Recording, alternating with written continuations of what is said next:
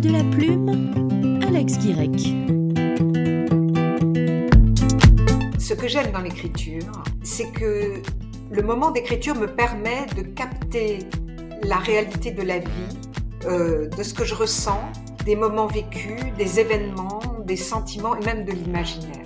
En fait, euh, vivre, on perçoit l'instant avec nos cinq sens, mais écrire sur ce que l'on a vécu, ressenti, entendu, écouté, senti et rêvé ou imaginé, c'est comme si on vivait plusieurs fois et comme si on, vraiment captait toutes les sensations, tout le ressenti avec euh, nuance et subtilité, beaucoup plus de subtilité.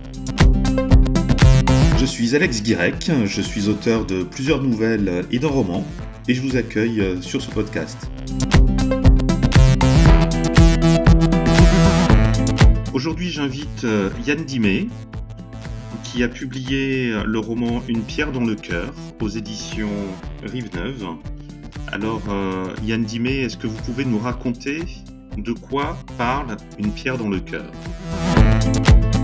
Mon roman, c'est en même temps une autobiographie et une partie romanesque. L'autobiographie, c'est le personnage, Marianne, du lac, qui est professeur euh, de français et qui part euh, en Israël pour aller assister à la prise de voile de sa nièce, qui va prendre le voile à Abu Ghosh au couvent des bénédictins, des bénédictines plutôt. Et Malheureusement, cette jeune femme va être euh, contrainte au silence pour se préparer à cette prise de voile, cette cérémonie très importante. Et donc Marianne va avoir 15 jours pour faire du tourisme. Et elle va découvrir Israël en passant euh, par tous les points, on pourrait dire, les plus importants, c'est-à-dire c'est faire du tourisme, c'est-à-dire arriver à Ben Gurion, passer le long de la côte méditerranéenne, euh, à Haïfa, Tel Aviv, remonter vers Sfat, la ville euh, presque sainte, en tout cas très ancestrale pour euh, pour les Juifs, puis Tibériade et le long du Jourdain jusqu'à arriver à Jérusalem. Ce à quoi elle se préparait parce que Jérusalem, c'est un mot mythique, c'est un mot euh, qui nous fait rêver, nous, les chrétiens, les juifs et aussi les musulmans et puis euh, les occidentaux et les orientaux. Donc elle arrive à Jérusalem et elle se pose et puis elle va faire un petit tour dans Jérusalem, dans la vieille ville, découvrir euh, tous les lieux saints rencontrer des gens, rencontrer des Israéliens, et puis elle va passer en Cisjordanie où elle va rencontrer des Palestiniens, et elle va découvrir euh, la grande différence euh, de vie, de liberté, de possibilités et du manque de liberté que subissent les Palestiniens. Emprisonnés à l'intérieur du mur, ces gens qu'elle va rencontrer, des amis qu'elle va se faire, elle va commencer à comprendre la situation et elle va surtout la vivre en passant un checkpoint, en, en, étant obligée de faire des détours à cause des colonies. Et elle se met à vivre comme les Palestiniens elle comprend leurs difficultés. À la fin de ce voyage, avant d'aller assister à la prise de voile de sa, de sa nièce,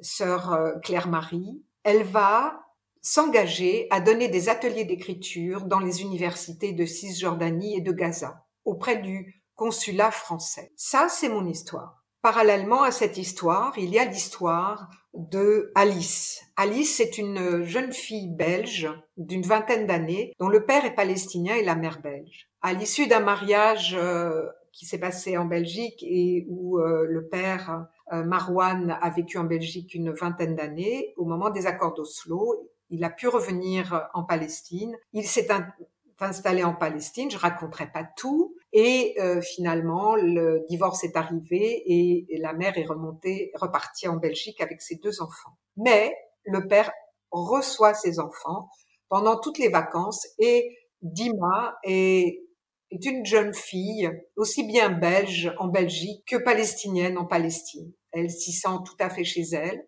et même elle en épouse les causes. À un moment, Dima au lieu de revenir en Belgique pour commencer ses études, va disparaître et nous allons la suivre.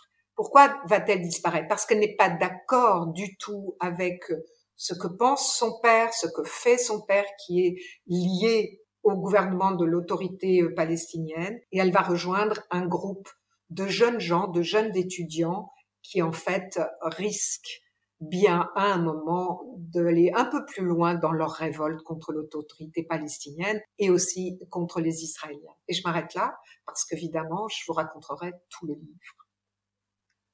Vous nous dites qu'il euh, y a une partie autobiographique ce qui laisserait entendre que vous connaissez bien cette, euh, cette région, cette région qui, euh, à l'heure où nous enregistrons en, mai 2021, a vécu et vit encore des moments euh, assez dramatiques. Quel regard vous portez avec votre connaissance de, de, la région et, et, des personnes qui y vivent? Quel regard vous portez sur cette actualité dramatique? Je ne suis pas sûre qu'un auteur doit faire de la politique, mais je suis sûre qu'une citoyenne du monde et de la France peut donner son opinion. J'ai fait 13 voyages en Israël et en Palestine. J'ai des amis israéliens, j'ai des amis palestiniens. Et je suis allée huit fois à Gaza. Et Gaza, quand Gaza n'est pas en guerre, Gaza est un endroit très beau sur la Méditerranée, avec des gens qui n'ont rien à faire de la politique du Hamas, qui au contraire la subissent plus qu'autre chose, et je pense qu'en Israël, il y a ce qu'on nous montre des extrémistes euh, nationalistes et religieux, il y a des gens qui font des provocations, il y a les colombes, il y a aussi des gens, des Israéliens qui cherchent à installer la paix entre ces deux populations. Ce sont des cousins en réalité, et j'espère que l'avenir, malgré tous ces moments où tout d'un coup euh, ça, s'enflamme. Et évidemment, euh, les ripostes sont pas égales, puisque même si Gaza tire euh, presque des tagadas, le retour est extrêmement violent. 250 morts en Palestine, dont 60 enfants, en tout cas à Gaza, et 10 morts en Israël. Donc on ne fait même pas la comparaison. C'est, ça serait absurde. Et de toute façon, on compare pas les morts. Pour moi, ce sont tous des gens qui souffrent. Mais voilà, ce que je voulais dire, c'est que j'espère qu'à un moment, ces gens retrouveront la sagesse et finiront par vivre les uns à côté des autres. Je pas dit ensemble, mais en tous les cas, les uns à côté des autres. Merci pour ce témoignage. Vous nous disiez tout à l'heure que le roman était en partie euh, autobiographique. Euh, pour tout ce qui n'est pas autobiographique, comment avez-vous euh, travaillé ce roman? Est-ce que vous avez fait appel à, des souvenirs? Est-ce que vous avez effectué des recherches? Comment avez-vous écrit finalement votre, votre roman? Alors pour toute la partie palestinienne, j'entends proprement dite, d'abord il y a mes propres expériences, hein. j'ai vécu 13 voyages, ça fait beaucoup de temps. J'ai donné des ateliers d'écriture avec des, des étudiants de Gaza, de Hébron, euh, de Birzeit et de, et de Naplouse. Donc, euh, ce sont des universités où les jeunes sont très vivants et extrêmement. Elles, sont d'abord très modernes, faut le savoir. 95% des Palestiniens sont des lettrés, en tout cas éduqués euh, comme nous, comme vous. Et donc, euh, c'est avec eux que j'ai parlé et c'est avec eux que j'ai pu échanger sur ce sujet. En plus de ça, je leur avais demandé de faire euh, un concours de nouvelles. Donc, euh, chaque, dans chaque université, pendant six ans, chaque année, il y avait un concours de nouvelles et m'arrivait euh, une vingtaine de nouvelles. Et de ces nouvelles, eh bien, j'en ai, je m'en suis servi avec leur l'autorisation, leur autorisation, puisque j'ai publié leurs nouvelles chaque année et j'ai pu puiser des, des, choses euh, véridiques, c'est-à-dire des histoires euh, d'enfants, des histoires de famille. Je ne vais pas vous raconter toutes les histoires qu'il y a, mais le camp de Balata, j'y suis allée et euh, j'ai accompagné de mes étudiants pour qu'ils voulaient me montrer ce qui s'y passait. Souvent, ils habitaient, ils étaient, ils habitaient dans ces camps. Donc voilà, ce que j'ai raconté, c'est un peu eux qui me l'ont raconté. Je ne l'ai pas vécu directement. L'histoire de cette jeune Alice qui devient qui, se radicalise en faisant une fugue et qui devient beaucoup plus, euh, on va dire, palestinienne que belge. On me l'a raconté, mais euh, je pense qu'elle a été véridique. Elle est, elle est vraie, cette jeune femme. Mais je ne l'ai pas rencontrée. On peut dire finalement que c'est un témoignage de, de, de la réalité de ce qui se passe dans cette région-là. Absolument, absolument. Totalement juste. Je l'ai fait lire euh, mon livre à plusieurs personnes, notamment au directeur de l'AFP de l'époque, de l'époque où j'étais euh, en Israël et en Palestine, et pour être sûr que je faisais pas une erreur, parce que bien sûr, forcément, je suis obligée de raconter des choses et les personnages s'expriment. Et quand ils s'expriment, bien que ce soit les personnages, c'est tout de même moi. Je raconte l'histoire. Donc euh, j'ai vérifié avec euh, le directeur de l'AFP, j'ai vérifié avec des gens qui ont vécu sur place, des Occidentaux, que je ne me trompais pas, et aussi avec des Israéliens. Donc euh, je crois qu'on ne peut pas me reprocher de faire des erreurs. La seule erreur qu'on m'a reprochée, je vais vous dire, ça va vous faire rire, c'est une Palestinienne qui m'a dit, tu parles du makloubé. Le makloubé, c'est le plat national palestinien. Et le makloubé, tu dis que c'est un ragoût, et ce n'est pas un ragoût, c'est un plat qui se fait au four. Voilà, c'est la seule chose qu'on m'a reproché. Donc je pense que c'est pas très grave. Donc à part ce, détail culinaire, finalement, euh, c'est euh, c'est un peu euh, un, reportage, un, documentaire, certes fictionnel, de la réalité de, ce qui se passe en Palestine. Absolument.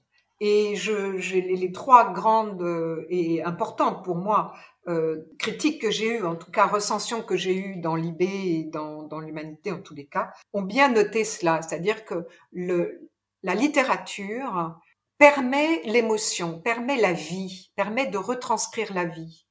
On peut le faire par un film, bien sûr, mais je n'en ai pas les moyens mais par la littérature, on retranscrit la vraie vie avec les sentiments, les émotions, ce que même on ressent et qu'on ne dit pas.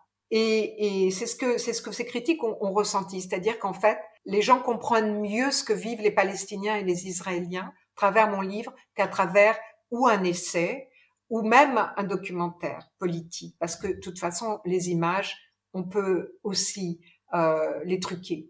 Donc voilà, je ne veux pas dire que mon livre est génial, hein, mais je veux dire par là qu'il peut aider énormément à comprendre ce que vivent et les Palestiniens et les Israéliens. Est-ce que vous acceptez de, de, nous lire un, court extrait de, de, votre roman pour, euh, pour nous donner euh, euh, un peu plus envie de, le lire, même si là déjà de, ce que vous nous racontez avec passion, on a envie de, découvrir ces pages?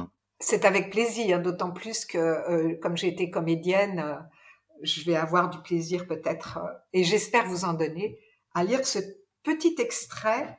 C'est le moment où Dima, la jeune fille qui en fait euh, était Alice quand elle est en Belgique et s'appelle Dima quand elle est en Palestine, va emmener une petite fille qui s'appelle Nabila planter un jasmin au pied du mur.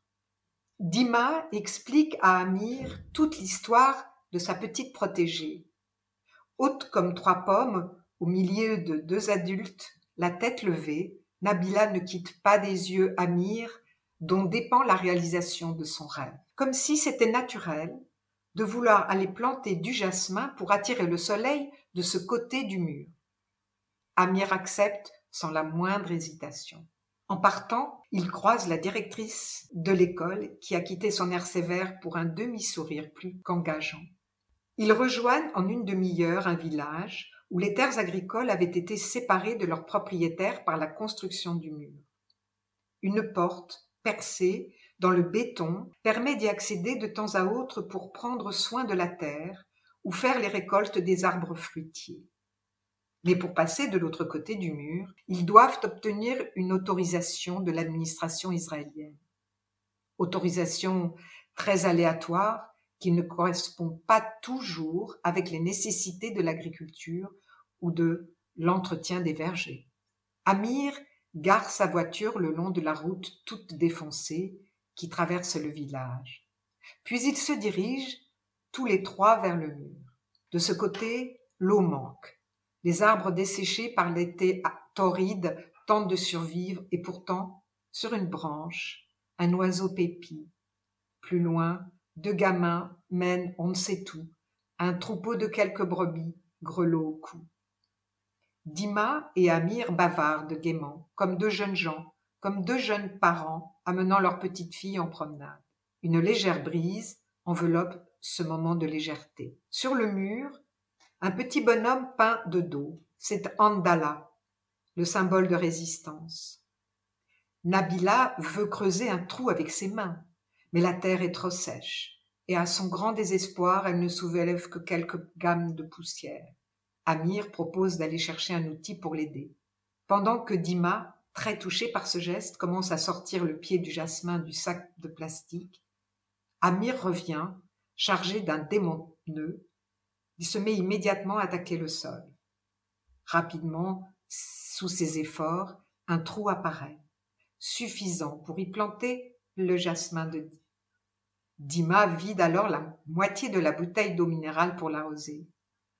C'est un plan minuscule, de moins de 20 centimètres, qui s'attaque à un géant, un mur de 8 mètres. Sérieusement, Nabila, la petite fille, s'adresse à la plante. Dès que je pourrai, je reviendrai t'arroser pour que tu grandisses et que tu passes au-dessus du mur. Tu seras contente quand le soleil viendra caresser tes feuilles. L'obstination de la petite fille amuse Amir et Dima, qui l'encouragent en leur montrant le haut du mur hérissé de barbelés. Peut-être que quelqu'un de l'autre côté aura envie de sentir son parfum. Peut-être qu'il plantera aussi un jasmin et que les deux plantes se rencontreront là-haut. Peut-être que toutes les fleurs de jasmin feront tomber les murs pour que nous aussi on voit le soleil, ajouta Amir. Nabila enfin radieuse. Ils reprennent la route vers le camp de Balata en fredonnant une chanson à la mode. Merci Yann Dimé pour, euh, pour cette lecture. Est-ce que vous pouvez nous dire euh, aujourd'hui euh, qui est Yann Dimé? C'est toujours difficile de dire aujourd'hui qui est quelqu'un ou qui on est. J'ai vécu 19 ans en Inde. C'est là que j'ai découvert l'écriture. J'ai écrit quatre romans sur l'Inde. Je suis rentrée en France.